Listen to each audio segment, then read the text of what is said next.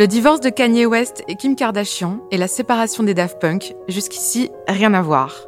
Et pourtant, vous pourriez honnêtement aborder ces deux sujets de conversation au cours d'un dîner sans vous poser de questions. Un vendredi soir ou même un jeudi. Vous savez, ces dîners où l'on parle de tout, de l'important, du futile, de politique, de mode, d'écologie et oui, du divorce de Kim et Kanye. Je vous propose cette fois d'en parler avec une artiste. Je suis Pascaline Potvin, journaliste culture, et vous écoutez le podcast Revue.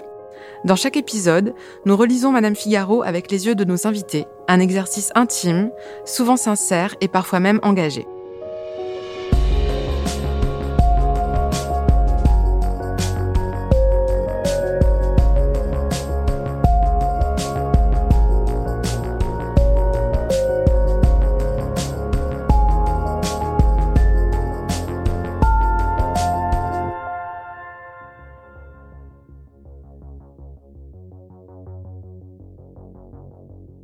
Aujourd'hui, je reçois quelqu'un qui nous accompagne depuis longtemps, avec son look, son regard et ses chansons. Et surtout, la liberté de ne jamais choisir entre ses différentes passions. Les derniers mois le montrent à merveille. Lou Doyon a illustré une réédition de Just Kids, le livre de mémoire rock de Patti Smith. Après trois albums, elle a ensuite sorti un EP brut et électrique, Look at Me Now, porté par un titre, Claim Me, dont elle a réalisé le clip. Côté mode, elle vient de dessiner une collection de Santiago et depuis septembre se met à la place de celles et ceux qui l'interviewent. Elle reçoit dans son émission Lou et moi sur RTL2 des musiciens qui, comme elle, font vibrer la pop française. C'est son éclectisme qui nous a également inspiré les questions de notre podcast Revue Mode, musique, famille, chien et émotion. Bonjour Lou Doyon. Bonjour. Alors cette année, vous avez rendu hommage à votre mère, Jane Birkin, sur la scène des Victoires de la musique. C'était une surprise pour elle, mais on vous sentait vous aussi en proie à une émotion inattendue. Ça vous arrive souvent de vous laisser déborder par vos émotions? Oh, ça m'arrive très souvent. C'est pour ça que j'ai la chance de, de, de, faire des métiers comme ça. Donc, je, je, j'aime bien cette phrase de Jacques Brel qui dit les artistes sont ceux qui ont mal aux autres. Euh, j'aime bien cette idée parce que je pense que ça a à voir avec une certaine porosité et, et l'acceptation de cette porosité. Et je pense que, que c'est important de, peut-être que les artistes sont là que pour ça, d'une certaine manière, qui est de, de, d'accepter de vivre avec le, l'orage que sont les émotions, avec euh, des orages compréhensibles comme euh, rendre un hommage à sa mère, ou moins compréhensibles comme euh, hier éclatant sanglot pour absolument aucune raison, peut-être parce que je trouvais que que les êtres humains me plaisaient quand même sacrément beaucoup. Donc euh, voilà, ça, ça, ça, bouge cette histoire, ça bouge et effectivement, je j'aime cette idée qui devient subversive quasi d'avancer avec ses failles et, et de ne pas être euh, filtré d'une certaine manière, de ne pas se présenter sous le, le, fantasme qu'on aurait de soi, ou en tout cas assumer que ça peut nous échapper, cette histoire. Je pense que ce qui est le plus beau nous échappe toujours. Vous venez de créer une collection de Santiago dont vous espérez, je cite, qu'elles accompagneront celles qui les porteront vers une nouvelle liberté quand les contraintes liées à la situation sanitaire seront levées. Et vous, quand vous serez libéré, que ferez-vous en premier? Ah, Il y, a, y, a une ambivalence. Évidemment, j'ai passé quand même beaucoup de temps dans ma vie à, à bouger, à avancer. Je pense que ma musique avance aussi. C'est comme si j'écrivais toujours comme si j'étais dans un train, dans un bus, en train de marcher. Mais surtout, me, me je vois hum, peut-être l'humanité un peu comme une sorte de mer. J'ai envie de m'y baigner d'une manière. J'aime, c'est pour ça que j'aime Paris parce que c'est une ville qui se marche. Euh, je normalement je traverse Paris à pied euh, quasi tous les jours et j'aime être dans un flot de, de, de, gens. Je marche très vite, donc je j'aime oui comme comme traverser des, des, vagues humaines. Alors ça, ça me manque énormément. Maintenant, de l'autre côté, ces moments-là où l'humain s'amuse, c'est des moments où justement j'aime me mettre en retrait pour le regarder et le raconter. Donc si ça se trouve, voilà, il y a l'ambivalence que c'est peut-être à ce moment-là que moi je vais m'enfermer euh, pour regarder à nouveau le, le monde être monde euh, et en même temps on voit bien que cette année nous nous tape sur le système à, des endroits très étonnants. Donc je, je, je vois qu'on a beaucoup moins de tolérance et de patience euh, pour l'autre. Donc je, je pense qu'il va falloir faire attention à ça et qu'avant de me réenfermer, il serait bon de d'être avec les autres. Le chien Tika the un lévrier à poil ras, rassemble plus de 980 000 followers sur Instagram grâce au look pointu dont l'affuble sa maîtresse, comme un manteau de fourrure bleue ou un cache-nez arc-en-ciel. Et vous, qu'avez-vous fait de plus zinzin pour votre chien? Gus a l'avantage, donc Gus, mon, mon bulldog, d'avoir une forme de, de sorte de grande tabatière ou de, de, petit banc, je ne sais pas, ce qui fait qu'aucune fringue lui va. Euh, j'ai essayé, hein, j'ai essayé de trouver des, des, vêtements des fois pour l'amuser un peu. Si, j'ai trouvé un kimono au Japon qu'il qui, qui, porte des fois d'une manière euh, très élégante. Oui, parce qu'il y a des, il y a des, évidemment énormément de magasins pour, pour chiens au Japon, mais il y a un temple très très beau, j'ai oublié le nom de ce temple qui est merveilleux, et où pour une fois j'ai trouvé en, faisant croire que c'était un grand labrador, euh, euh, quelque chose qui pouvait être vaguement à sa taille, mais alors il a un cou très large. Même les colliers, c'est souvent des colliers qu'on trouve pour veaux en fait et, pas pour chiens. Donc euh, Gus a l'avantage d'être d'être singulier dans sa nudité. J'ai pas besoin de rajouter des accessoires. Il est déjà tellement lui est tellement drôle. Euh, et effectivement, j'aurais du mal à avoir un autre chien qu'un bulldog parce que c'est un mélange de, d'une tendresse monumentale, d'un chien qui qui ne se vit pas comme étant un chien. S'il croise d'autres chiens, il les regarde avec une forme de mépris. Euh, les, les, pigeons, les, les, les souris, il les voit même pas. Il sert à rien du tout. Et j'ai l'impression d'être très comme lui. J'aime bien l'idée de notre, voilà, qu'on sert pas à grand chose lui comme moi et qu'en même temps, voilà, on a, on a le droit de vivre, nous aussi. Victoria Beckham a affiché son fils sur Instagram en commentant une vidéo où il se trémoussait avec un verre de vin. Elle lui a même dit D'où tu danses comme ça?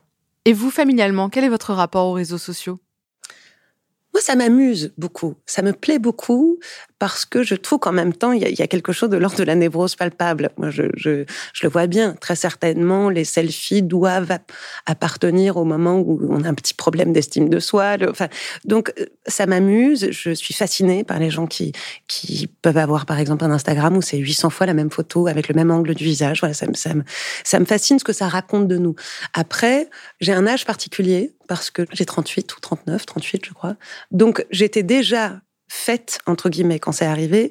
Et en même temps j'ai encore un lien avec ça. Ça m'échappe pas totalement. Je vois par exemple TikTok m'échappe. Et Facebook pour le coup j'étais un peu trop jeune, c'est pas de ma génération. Donc très clairement, Instagram est un, un médium qui me plaît. C'est comme une bouteille à la mer. Je trouve qu'il y a, c'est de l'ordre de l'inspiration, euh, c'est de l'ordre de, d'un mood board un peu. De, et j'ai la, j'ai le temps et j'ai la place pour les images. Effectivement, Twitter me, me fait peur. Je j'aime pas l'idée de la réaction chez moi. Je, quand je réagis, je suis souvent assez déçue. Je préfère agir et la réaction me plaît pas beaucoup. Donc, euh, donc effectivement, Instagram me plaît beaucoup pour ça. Maintenant, ce qui est intéressant en tant que célébrité, c'est de se poser la question de la limite entre l'intime et le public. Alors en plus, c'est très ambigu pour moi parce que je viens d'une famille qui a un problème de toute façon avec ce qui est de l'ordre du public et du privé. Donc, euh, par moment, je vois que oui, c'est de ma génération. Ma mère, par exemple, s'est mise dessus un peu en douce et, je suis absolument euh, terrifiée quand elle regarde mon Instagram. Il y a quelque chose qui est de l'ordre de l'intimité, ce qui est quand même très bizarre vu que je peux l'assumer devant le monde entier. Mais j'aime pas beaucoup l'idée que ma mère vienne me voir là-dessus. J'ai le même rapport avec mon fils. Voilà, je, je, je ne commente pas sur ces trucs et je ne le tag pas parce que je trouve ça extrêmement lourdingue de ma part d'avoir un commentaire dessus. Donc c'est c'est c'est ambivalent. Effectivement, dans cette année, euh, ça a été crucial par moment. Ça m'a permis de vivre avec les autres, ça m'a permis de voir les autres et de me sentir moins seule. Ça m'a permis de m'exprimer. Euh, ça c'est merveilleux. En même temps, je vois bien qu'il y a des matins où, où je sature aussi de de cet étrange flot d'informations qui qui ressemble un peu par moment à un Paris Match où on passe d'une image de de quelqu'un dans un intérieur merveilleux, à la page d'après, des, des choses d'une telle violence et d'une telle tristesse. Donc, par moments, ça frappe un peu la tête parce qu'on se rend compte qu'on met tout au même niveau. Donc, je, je, je suis suspecte d'une plateforme qui met tout au même degré d'importance. Ça me renvoie à plein de questions. Et en même temps, ça fait absolument partie de notre monde. Euh, donc c'est vrai que je fais quelque chose d'un peu bizarre, qui est qu'effectivement, il n'y a que moi qui existe sur mon Instagram, euh, ce qui est d'un narcissisme total. Et en même temps, je l'utilise pour ça. C'est mon métier. Donc je sais quand mon fils a voulu se mettre dessus, j'étais assez violente avec lui en me disant, mais qu'est-ce que tu as à vendre? Il me dit, mais de quoi tu parles? Je dis, mais pour de vrai parce qu'en fait, c'est quand même un outil. Sinon, ça, ça peut déraper assez vite. Moi, je sais que euh, montrer avec qui je dîne, montrer avec qui, euh, avec qui je couche, montrer, je j'ai pas envie de ça. Donc c'est vrai que j'ai eu des commentaires assez drôles de gens disant mais tu vois bien qu'elle ne vit pas avec son enfant, il n'est jamais là. Donc effectivement, je, oui, j'ai pas envie de le montrer. Je l'ai montré deux fois en posant la question. Et en même temps, je me rappelle enfant que ma mère m'a caché de la presse pendant très très longtemps. Et ça me rendait très triste parce que vu que le reste de ma famille était montré, je, pensais que que j'étais moche et, et qu'il fallait me cacher. Et j'ai repensé à ça et je me suis dit, mais tiens, c'est bien que Marlo existe de temps en temps.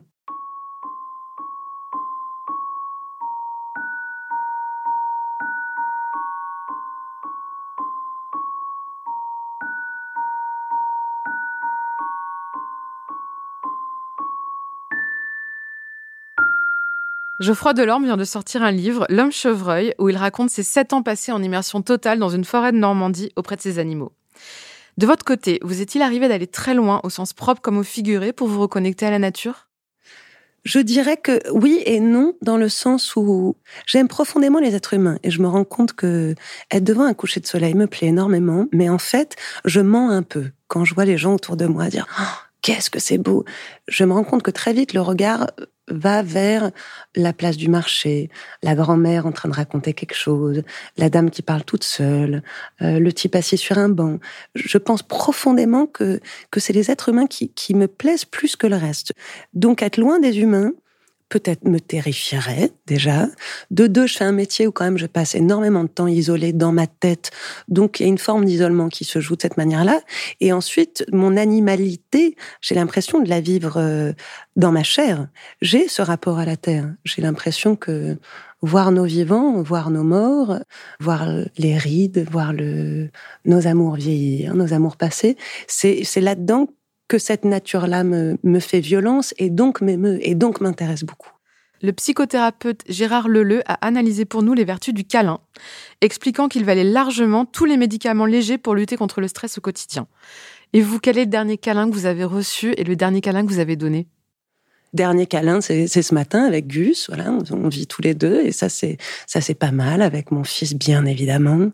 Euh, très très dur là depuis un an de pas pouvoir prendre ma mère dans les bras, ça c'est très désagréable. Et effectivement le le toucher est essentiel et c'est d'une telle évidence. Très joliment, mon fils m'a dit mais tu sais ce qui ce qui me manque le plus c'est la tendresse. Je me suis dit, oh la vache. Alors ça ça fauche et, en même temps ça rend très fier. Je me suis dit, mais il a absolument raison. C'est effectivement ce qui nous manque le plus là, c'est la tendresse. Donc, euh, et je pense que hum, j'aimerais profondément prendre les gens dans les bras, je, je pense que je fais de la musique pour ça.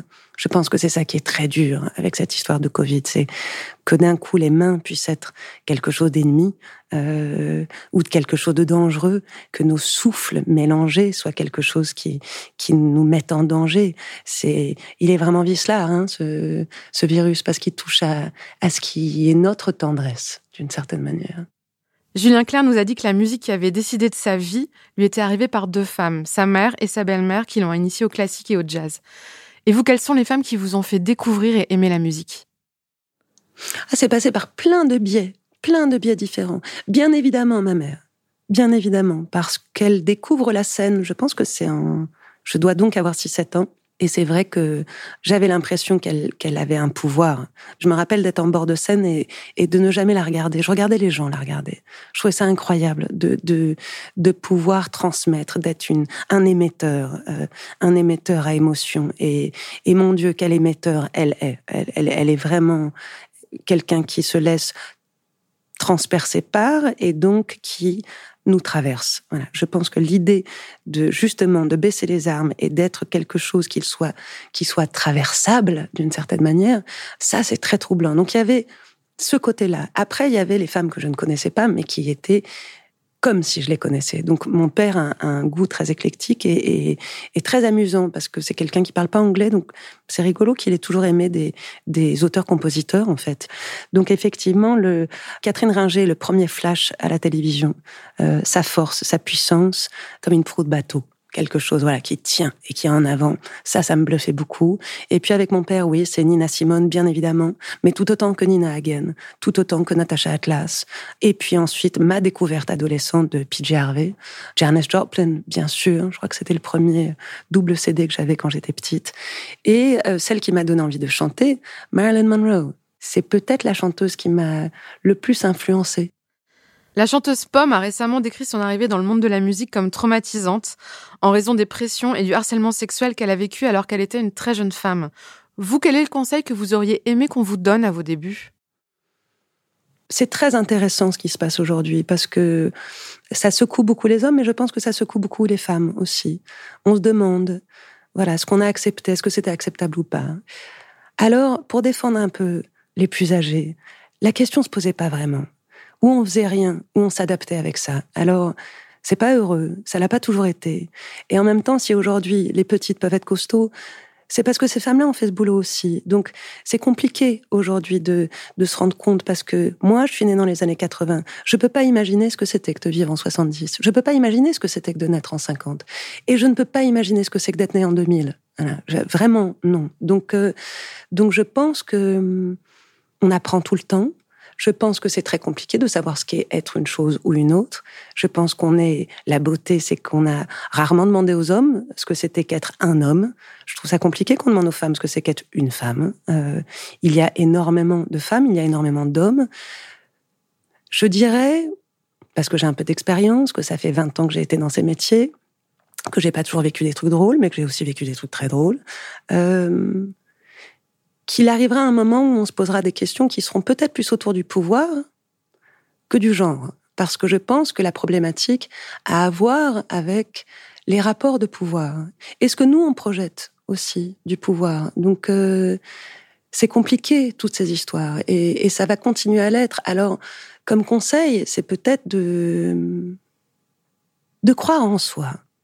De, de décider euh, ce qui nous fait du bien et ce qui nous fait pas du bien et de ne jamais bougé de cette ligne-là. Et effectivement, euh, c'est pas simple. Je suppose qu'on m'a, j'ai été élevée assez à la dure par mon père, ce qui fait que quand j'ai décidé de m'embarquer dans ces métiers, il m'a pas rendu la vie facile. C'est peut-être une chance que celui qui m'a secoué le plus fort, le plus vite, c'était lui, ce qui fait que ça m'a, j'étais costaud à 14-15. Est-ce qu'on devrait être costaud à 14-15 C'est une autre question, j'en sais rien. Est-ce qu'on devrait bosser à 14-15 Vraiment, j'en sais rien. Moi, j'ai bossé à 14-15. Euh, c'était pas fastoche, mais de toute façon, avoir 14-15, je pense que c'est pas fastoche. Alors, comment faire la part des choses dans tout ce bordel?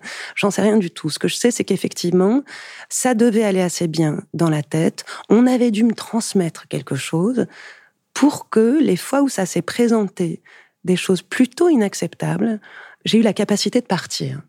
J'en avais parlé il y a longtemps, à une époque où c'était pas du tout ce monde-là. Moi, je me suis barrée d'un film comme ça. J'ai quitté le film d'Abel Ferrara parce que parce que ça devrait pas se passer comme ça. Et c'était une époque où où c'est moi qui étais la fautive. et j'ai perdu pas mal de choses parce que j'ai fait ça. En même temps, j'étais vachement contente.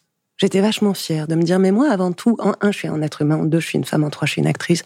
Voilà. Je, mais ce qui est intéressant aujourd'hui, c'est de se dire effectivement qu'il y a des, un changement merveilleux qui est en train de se passer, qu'on est tous en train de se demander qu'est-ce qui vaut le coup pour faire ce qu'on a envie de faire.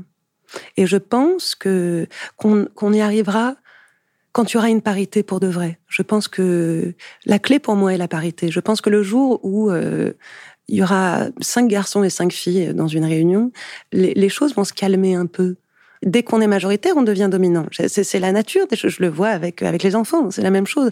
Donc, certainement se battre pour qu'il y ait une parité, se battre pour qu'effectivement, ça n'arrive plus jamais d'avoir une, une écrasante majorité d'hommes adultes et des jeunes filles devant qui sont en train de, de défendre ce qu'elles ont à faire, bien évidemment. Et, et elles vont nous apprendre tout ça. Moi, je, je, regarde tout ça avec une, avec une énorme curiosité et surtout une énorme tendresse. Alors, euh, quelle joie que d'être une femme dans le monde d'aujourd'hui et de voir tout ça se passer. Quelle joie que de se poser toutes ces questions et quelle joie que de pas savoir y répondre.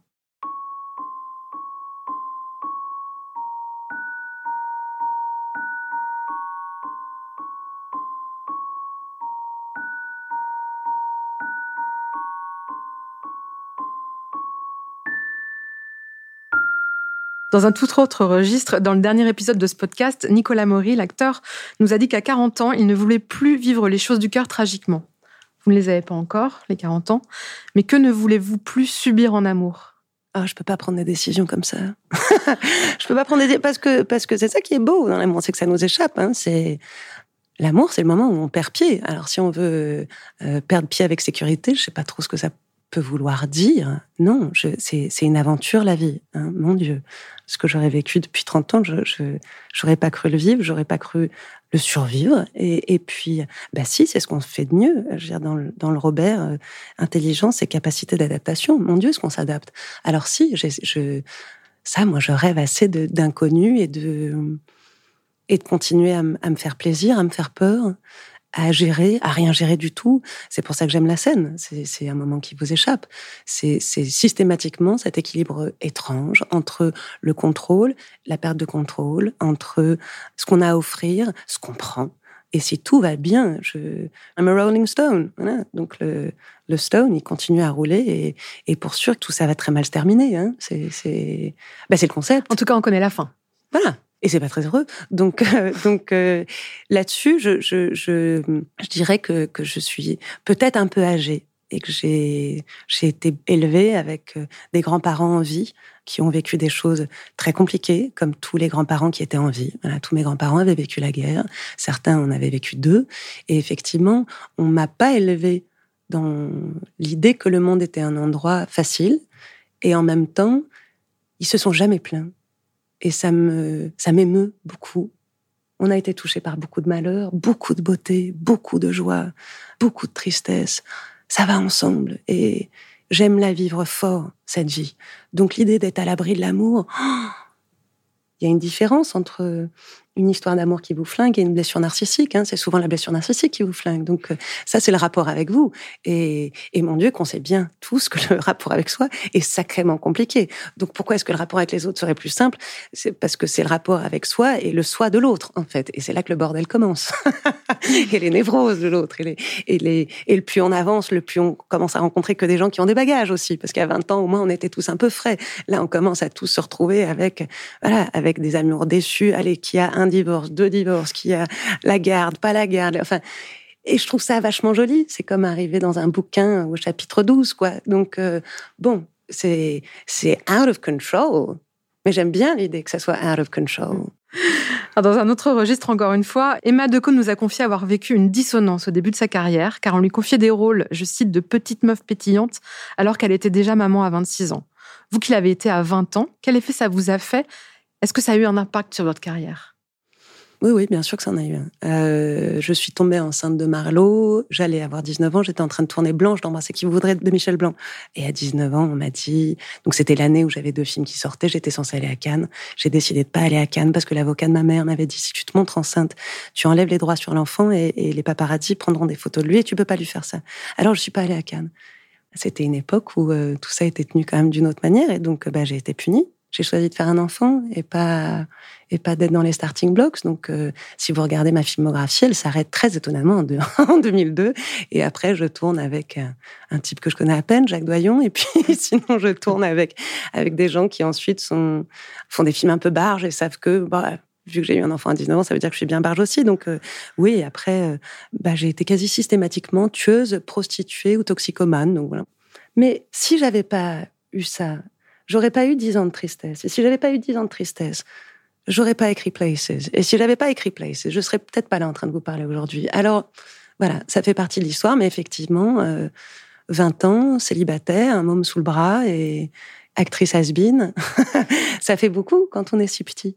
Mais ça, ça fait qu'on a vécu une vie sacrément drôle avec mon fils. On était très libres très très libre parce que d'un coup c'était impossible de faire les plans de carrière, les tous ces trucs là. Euh, j'appartenais plus au système, mais j'ai dû faire ça pour ça aussi. Je pense que ça me plaisait sacrément de voilà. J'ai toujours eu de, de l'orgueil, beaucoup d'orgueil. Donc effectivement, j'ai choisi cette, cette étrange aventure et je n'aurais jamais voulu le faire autrement que ça.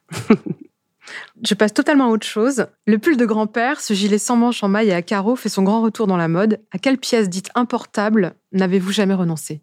Oh, toutes. Absolument toutes, du début jusqu'à la fin. Mais parce que je, je, c'est pas là où ça se joue. Je suis extrêmement symbolique symboliste. Euh, j'aime j'aime porter des choses qui font sens pour moi, mais alors vraiment pour moi depuis toujours. Donc euh, c'est très certainement pour ça que je m'entends si bien avec mes avec des gens dans la mode parce qu'effectivement c'est des totems que je porte. C'est Barthes qui dit le, le vêtement c'est le sensible devenu signifiant. Donc c'est toujours des signes. Donc je tout me fait penser. Euh, euh, voilà, mon sac, c'est parce que ça me fait penser à une couverture de lit que j'avais quand j'étais petite. Et puis tout est comme ça. Donc, euh, donc ce qui est à la mode ou pas, ça, m'a jamais effleuré. Moi, c'est qui j'ai envie de devenir en fait.